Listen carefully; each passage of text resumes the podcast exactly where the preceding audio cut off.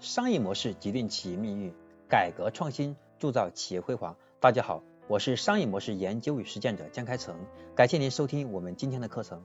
那今天我要和大家分享的是我们商业模式创新课程的第三百一十三讲：元宇宙点燃了虚拟偶像。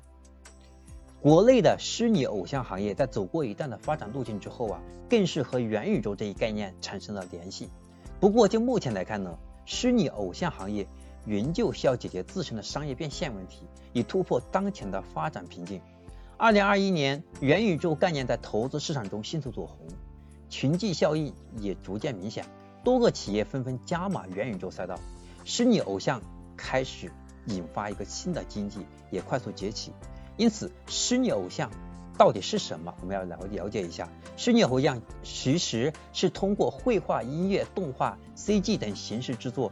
在因特网的虚拟场景或者现实场景进行演绎活动，但本身并不以实体形式存在的人物形象，具有参与性强、无负面信息等属性。虚拟偶像它并不是近些年呢才兴起的概念，其实呢，它的早些年就已经火速的走红。除了有元宇宙的概念助推之外，还有其他的因素在带动作用。所以元宇宙。它怎么来的？它是跟虚拟偶像有必然的联系。OK，我们继续往下看。那为什么我们元宇宙今天这么火？那么它跟元宇宙和偶我们的虚拟偶像，它们这两者之间产生什么样的一个关联？它们具体是哪一类人群在真正的在我们的元宇宙中去玩起来的？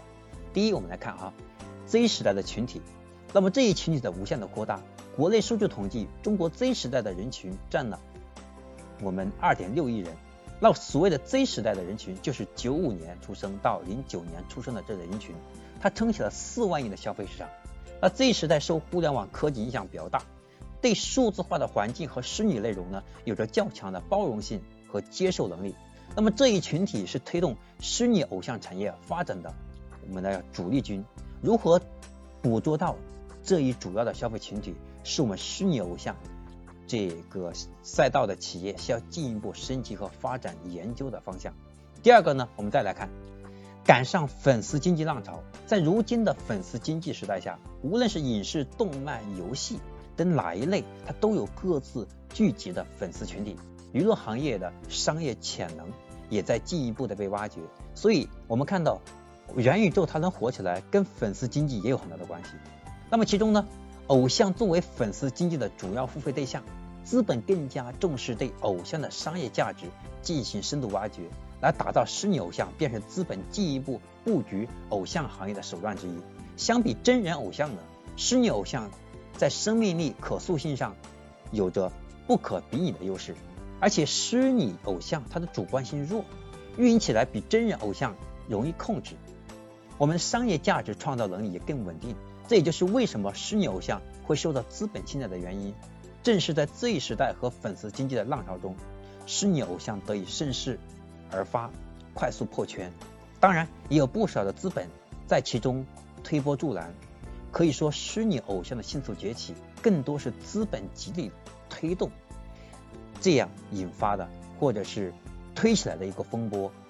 我们每个人应该理性去看待这个行业，同时对于投资这个行业的企业来讲，我们也需要理性一点，因为它很容易出现当年的我们叫无人货架等这样的一些概念，看起来呢是一个浪潮，但实际上能够落实在商业当中还是有很遥远的距离，我们需要理性。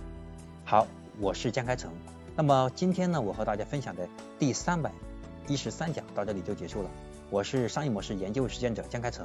今天的课程到这里结束，我们下一讲第三百一十四讲，我将会讲的是即时零售的速度战，我们下一讲再见。